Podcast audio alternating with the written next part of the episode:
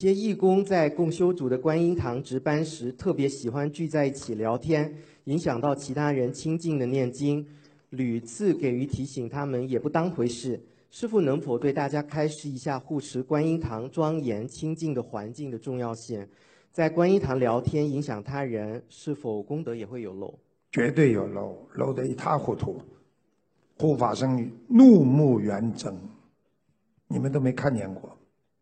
我经常看见，我们观音堂有人在这么讲，护法人的眼睛啊很不开心。你说他有功德吗？怎么可以这样啊？在里面叽叽呱呱讲，你渡人还好一点，你讲乱七八糟的事情，你今天白来了，功德一点都没有，还有漏，不可以讲。要讲出去讲，到门外去讲。你说你观音堂很小，门外没地方了，到马路上去讲。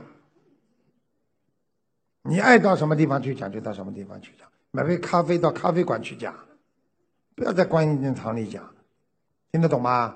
这种人屡教不改，你说师傅讲的，赶出去。什么时候改了，进来不讲了，再进来。他再不改，找个人盯住他，一讲就把他叫出来，没什么客气的。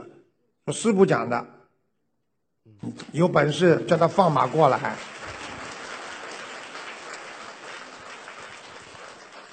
讲几句没关系，啊，然后，我们法喜充满，你念了几遍了啊？这种都没关系了，哗啦啦不停的讲，讲家里讲什么，怎么可以啊？